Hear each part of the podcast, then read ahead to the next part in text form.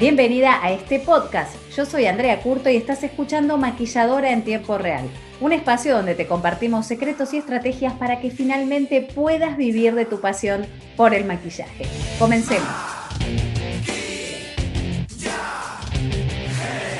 Yo soy Cintia Zapata y aquí estoy con Andrea Curto para hablar el tema del día de hoy que es ¿En qué debes enfocarte para conseguir tu sueño de ser maquilladora? Hola Andrea, bienvenida. Hola Cintia, ¿cómo estás? Gracias. Bueno, un nuevo podcast, un nuevo tema. ¿En qué nos vamos a enfocar para, ser maquilladoras? Eh, en, principio, yo te cuento cómo, lo hice, cómo lo hice yo y cómo a través de la experiencia de formar a tantas alumnas veo que también es el camino, ¿no? En principio, el primer foco es la formación.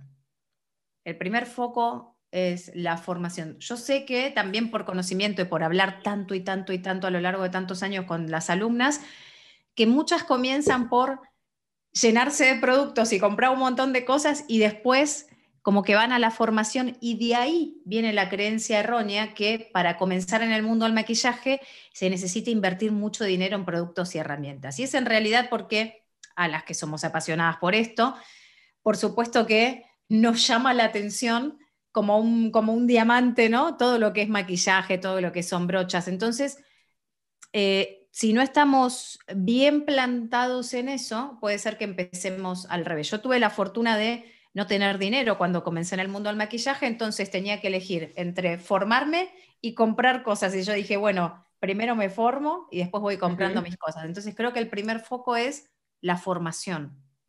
Y decías, Andrea, esto de los productos. ¿Qué otros puntos las futuras maquilladoras o maquilladoras que recién comienzan deberían dejar de lado al comienzo? ¿Qué otras cosas no son realmente importantes para comenzar?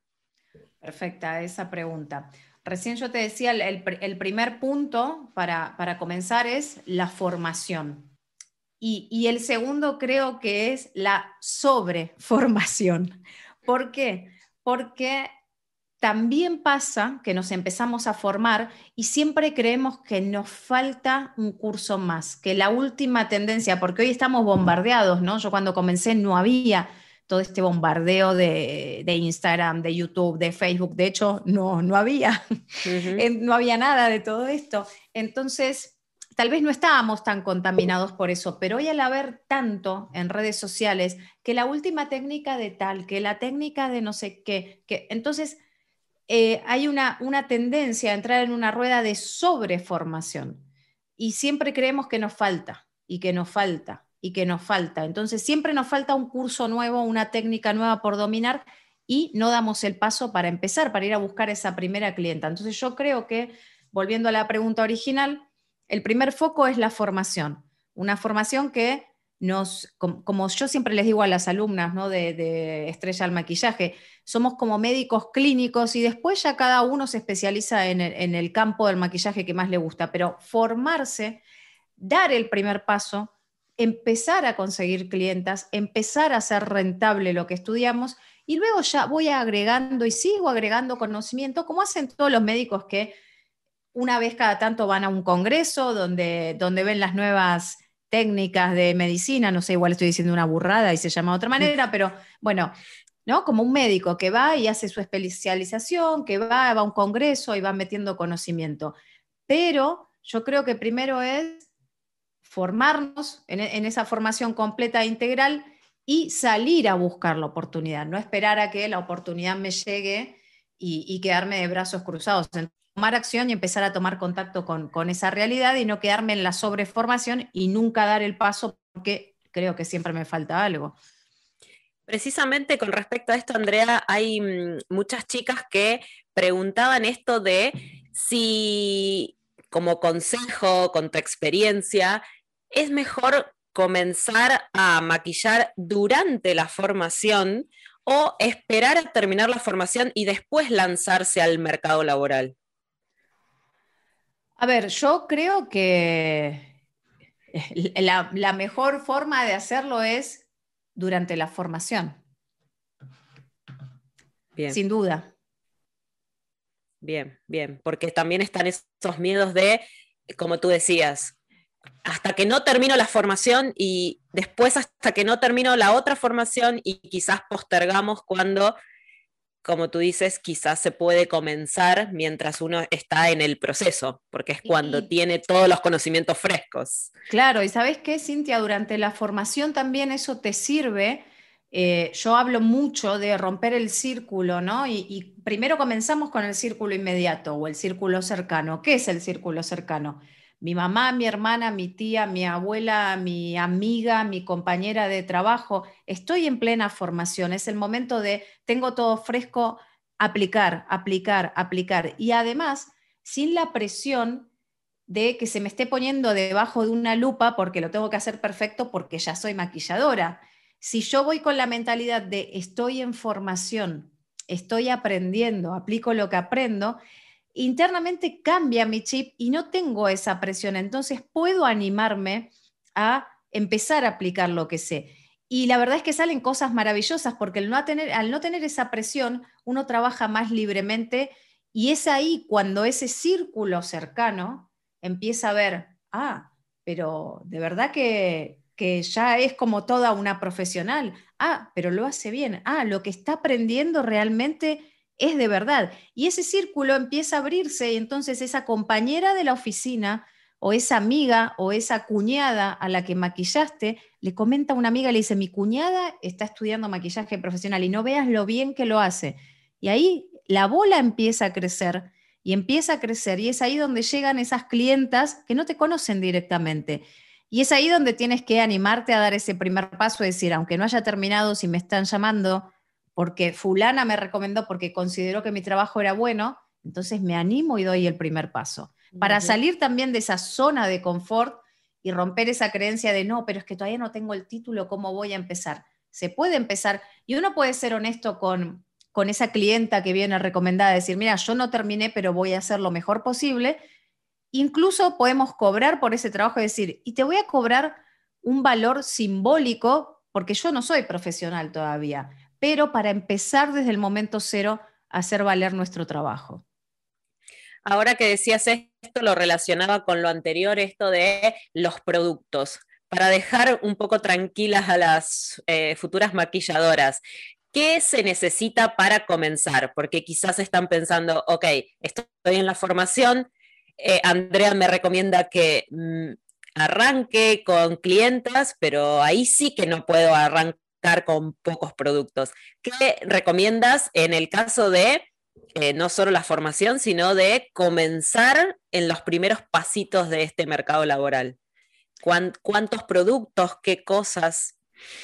Mira, la verdad es que yo siempre lo cuento, siempre digo que empecé con cuatro cosas y no, y no estoy diciéndolo en el sentido romántico, poético, de que tenía cuatro cosas, no, tenía literalmente cuatro cosas. Em, que, vuelvo a repetir, ¿no? Fue porque no tenía dinero, no porque pensaba estratégicamente como puedo pensar hoy. Entonces tenía que arreglarme con lo que tenía. Tenía mis, mis tres bases de maquillaje que las mezclaba entre sí y para hacer subtonos. Tenía dos paletas de sombras de seis sombras cada una, una con colores cálidos, otra con colores fríos, unos polvos translúcidos que me servían para todo el mundo porque no tenían color, un lápiz perfilador negro, una máscara de pestañas y una paletita de blush que era uno rosa y uno más melocotón y ahí tenía los dos, uno frío y uno cálido, ¿no?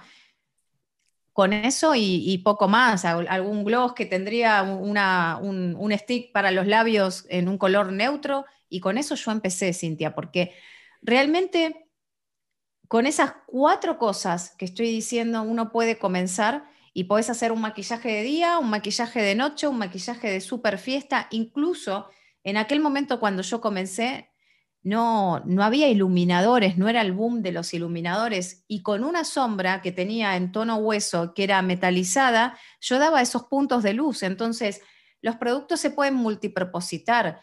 Y, teniendo claro esto que con lo básico y con lo justo e imprescindible, si yo aprendo con esas cuatro cosas, con lo básico, hacer cualquier tipo de maquillaje, luego cuando ya voy reinvirtiendo con lo que gano en más productos, es una maravilla porque yo ya estoy acostumbrada a con poco a hacer mucho. Imagínate cuando voy incorporando cada vez más cosas, lo maravilloso que se vuelve eh, el, mundo de seguir maquillando, ¿no? Porque con más cosas ya podemos crear mucho más, experimentar y vuelvo a lo mismo, con cuatro cosas también se puede crear infinitamente, pero cuando voy agregando más productos puedo experimentar la mezcla, las texturas.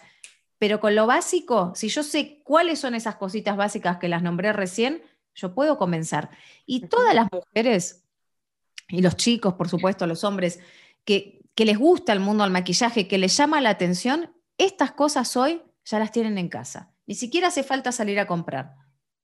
Bien, bien. ¿Y cómo darnos cuenta, Andrea, de que es tiempo de cambiar las prioridades? Porque a lo largo de la carrera eh, los enfoques no son los mismos. Por ejemplo, como tú decías, al comienzo la formación es imprescindible, pero quizás eh, con el correr del tiempo no. ¿Cómo darnos cuenta de que es tiempo de dar vuelta a la página y comenzar con otra etapa? A ver, yo creo que esto un poco va conectado con, cuán segura me, sienta en mi papel, ¿no? Y, para que yo me sienta segura en mi papel de maquilladora, tengo que experimentar estas cosas que eh, todo va conectado, que experimentamos recién. El círculo cercano, el círculo se va abriendo, me empiezan a recomendar, me empiezan a buscar, y esa persona que ya vino recomendada y que yo no conocía de nada, que no pertenece a ese círculo mío cercano, recomienda a otra y a otra, cuando ya empieza la gente a buscarme, cuando empiezan a, llamarme, cuando empiezan a conocer mi trabajo, ahí es donde tengo que darme cuenta que ya debo salir de ese rol de recién estoy empezando, de acabo de terminar la carrera, cómo voy a hacer, tengo que salir de ahí, tengo que despertar y tengo que salir a buscar las oportunidades, porque no siempre me van a venir las recomendadas por más buen trabajo que haga. Entonces, tengo que decir, ¿qué, quiero conseguir? Y ponerme un tiempo, ¿en cuánto tiempo lo quiero conseguir? ¿En cuánto tiempo quiero conseguir mi primera clienta real a la que ya le esté cobrando lo que cuesta mi trabajo y que no sea de mi círculo inmediato, de mi círculo cercano. ¿En cuánto tiempo? Entonces voy poniéndome, voy trabajando por tiempos. Pues si yo no me pongo un tiempo, puedo ser una estudiante eterna y puedo ser la, eterna estudiante de maquillaje. Me tengo que poner tiempos. Entonces, más que cuándo es el momento, es que yo me marque mis tiempos y, y saber salir, exigirme, ¿no? Tenemos que tener eh, tenemos que ser exigentes con nosotros mismos y decir, bueno, si yo me tomo esto en serio, si comienzo a estudiar, si comienzo la carrera de maquillaje profesional, eh, tengo que saber que de acá a tanto tiempo tengo que estar trabajando, ¿no? Es como, vuelvo a poner el mismo ejemplo, si no los médicos se la pasarían estudiando eternamente y nunca ejercerían. Entonces tenemos que ponernos, tenemos que marcarnos tiempos. Que después no sale tal cual lo dijimos, tampoco tengo que ser... Eh, súper estricta y decir, ah, no, como en seis meses no conseguí mi primera clienta, abandono, porque siempre hay que intentar y siempre hay que estar ahí y siempre hay cosas que nos van a salir cuando queremos y cosas que van a demorar un poquito más. Entonces, ser flexibles, pero tener un rumbo marcadito y, plantearme en, un cuaderno, en una agenda, marcar una meta, aunque sea, ¿qué quiero conseguir este año que empecé a estudiar maquillaje profesional? Y con respecto a lo que es inversión de dinero, también hay prioridades, no solamente el enfoque de qué hago, qué no hago, sino en qué invierto y en qué no, como tú decías en parte lo de los productos. Eh, ¿Cuáles te parece que son las prioridades de inversiones en las diferentes etapas de, la, carrera de, de maquilladora? Al comienzo, cuando ya eres más experimentada. Yo te voy a decir algo, para mí siempre mi prioridad en la vida, desde que empecé hasta ahora y, gracias a Dios, pude siempre ir subiendo un poquito más la inversión, siempre invierto en lo que me haga crecer. Siempre invierto en lo que me haga crecer. En la formación para ser maquilladora, pero una maquilladora, un profesional, no solamente es profesional por la técnica, no solamente por la técnica y por el producto. Si yo soy un buen profesional y estoy trabajando y estoy inactivo y salgo a buscar mi oportunidad, voy a tener dinero para reinvertir en productos. Entonces, al principio empiezo con mi kit básico y luego ya voy sumando caprichos y cosas eh, que estén en el momento de tendencia, que se estén usando, el nuevo iluminador, las nuevas, lo que sea, ¿no? Pero para mí siempre la prioridad e, está acá. Es, si a mí no se me da bien, por ejemplo, la venta, tratar de invertir y de buscar alguna formación que me ayude a ser una mejor vendedora de mi producto, de mi servicio. Si a mí si, quiero empezar a incursionar en las redes sociales y no sé cómo hacerlo, tratar de buscar o seguir una cuenta o seguir un mentor, invertir tiempo y dinero en eso, ¿no? De formarme en esos aspectos que sé que no son tan fuertes. ¿Para qué? Para ser una profesional integral. Por algo en, en el curso Estrella del Maquillaje, como lo he dicho en muchas ocasiones, hablamos de venta, hablamos de redes sociales, de cómo hacer publicidad de pago en redes sociales de crecimiento personal, porque una profesional debe ir puliendo todas esas aristas que tiene el, verdadero profesional que tiene éxito. Entonces, la verdadera inversión está en esto, en fortalecer esto, en, ser cada vez mejores y cuando sucede eso, luego tengo dinero, como dije recién, para invertir en, en la nueva brocha, si me quiero dar un capricho, en en lo que sea que, esté en ese momento en el mercado de la cosmética que quiere invertir y que quiera tener en mi maletín, porque sí es verdad que las clientas miran el maletín de la profesional, miran qué tenemos adentro. Entonces, siempre hay que estar metiendo alguna cosita nueva, pero comprando estratégicamente e inteligentemente, no comprar por comprar. Muy bien. Y Andrea, hablabas antes de Em, intentar ponernos una meta de conseguir nuestra primera clienta y no desesperarnos si quizás en seis meses no surgió eh, la meta que nos habíamos propuesto. Em, en esos casos, cuando uno no consigue los clientes, ¿cómo no caer en esto de pensar, seguramente necesito más formación? Es porque algo me está faltando, no consigo mi clienta porque no estoy preparada. Cuando pasa el tiempo sin conseguir clientas, creo que todos esos fantasmas pueden quizás aparecer. ¿Cómo hacer para no caer otra vez en, como tú dijiste, la estudiante eterna y vuelvo otra vez porque no estoy consiguiendo nada? Yo me animo a decirte, Cintia, que en el 99% de los casos que no se consigue una clienta es porque no se buscó de forma activa, que no tiene que ver con que te falta la última técnica. No se buscó de forma activa, salir a buscar la oportunidad.